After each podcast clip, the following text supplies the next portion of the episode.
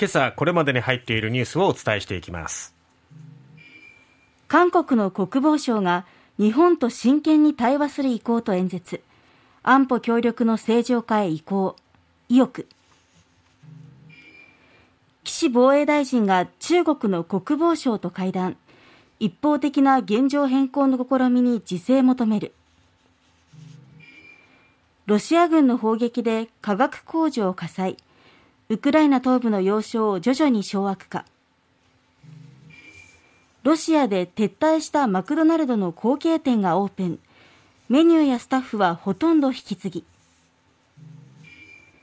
プロ野球セパ交流戦。セ・リーグが2年連続勝ち越し。ホークスは3連敗で9勝9敗の五分。まずは韓国のイ・ジョンソプ国防相昨日シンガポールで開かれましたアジア安全保障会議で演説しまして日本と韓国の安保協力の正常化への意欲を表明した上で日本と真剣に対話する意向だというふうに述べました。えー、この週末にシンガポールで行われた会議、シャングリラ会合とも言われますけども、ここに注目というふうに田畑隆介グローアップ木曜日のコメンテーター飯田さんもね、先週言っていましたけども、やはりこの安全保障についての話し合いが、えー、行われまして、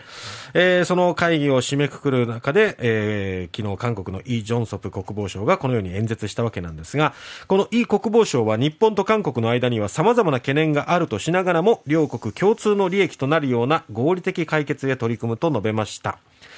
一方、岸防衛大臣は昨日訪問先のシンガポールで中国の魏鳳和国防相と会談しまして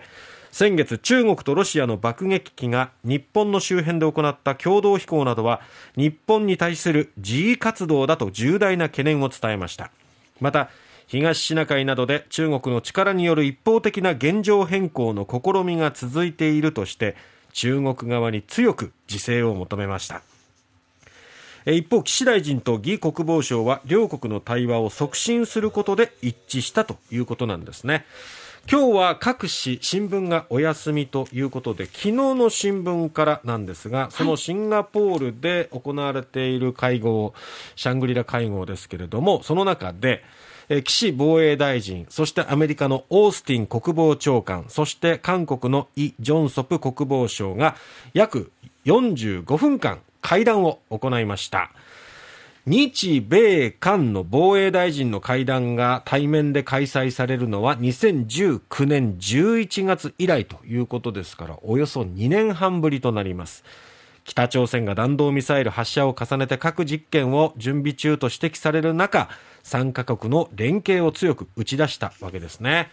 でこの会談後に発表した共同声明では北朝鮮による度重なる不法な弾道ミサイルの発射を強く非難すると明記しました。そして朝鮮半島の完全な非核化に向けた協力や北朝鮮の弾道ミサイル発射に連携して対処する方針を盛り込んだということです。そして防衛に関係する信頼情勢が重要との認識を記していて自由で開かれたインド太平洋を推進するため情報共有やハイレベルの政策協議共同訓練などの協力を深めていく方針も掲げたということであと台湾への軍事的な圧力を強める中国を念頭に置いて台湾海峡の平和と安定の重要性を日米韓防衛大臣の共同文書としては初めて明記したっていうことなのでこれを受けて中国がどう反応するのかっていうところが一つ注目ですそしてもう一つこの今回の日米韓の、ま、防衛大臣級の会合ですけれどもアメリカが日韓の間を取り持つというふうな関係性になりました。まあ、このところ北朝鮮の動きが活発になってて、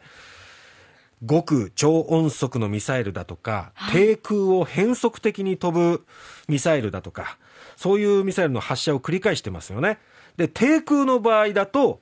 自衛隊のレーダーでは捉えにくい。で、発射地点により近い韓国軍の情報を素早く共有できる体制を整えることが、ミサイルを迎撃する際に重要となってくるわけですよ。はい、そんな時に日韓の仲が悪いと、その情報も入ってこない。そうですよね、連携もうまくいかないっていうことで、はい、やっぱり日韓のこの冷え込みっていうのは、ムン・ジェイン政権の時に一気に冷え込んでいって、うん、もう史上最悪の日韓関係っていうところまで行って、はい、で、まあ今回ユン政権に変わって、これがタイミングじゃないかっていうことで、これがまあ後期と捉えたアメリカは、この日韓の和解、そして日米韓の3カ国の協力強化を働きかけてきたということなんですね。まあ日韓の歴史問題というのはこれ解決にはまだちょっと時間がかかりそう。いかにユン政権に変わったからとはいえ、まだ時間がかかるでしょうから、はい、まずは北朝鮮問題っていうところから日韓のまあ連携を深めていこうっていうところでね、アメリカが間を取り持つということになりました。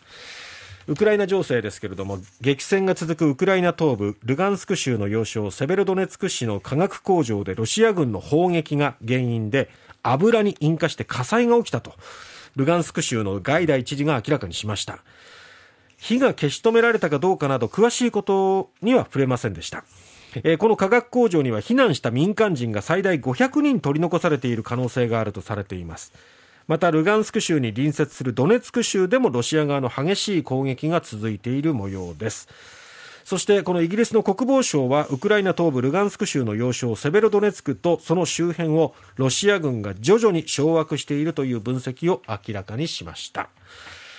さあそのロシアに対して、まあ、経済制裁を行っている一環でマクドナルドなどが撤退しましたけれども、はい、ロシア資本の新たなハンバーガーチェーン福砂イトーチカが12日オープンしました。ロシア語で美味しい、ただそれだけっていう意味だそうで、ロゴは緑の背景にハンバーガーをイメージした点とフライドポテトを示す2本の線でできていると。メニューやスタッフはほとんどマクドナルドが引き継いでいるということですよ。ほぼマクドナルドのロシアのお店。ただ美味しい、それだけ。ちょっと気になりますね。ね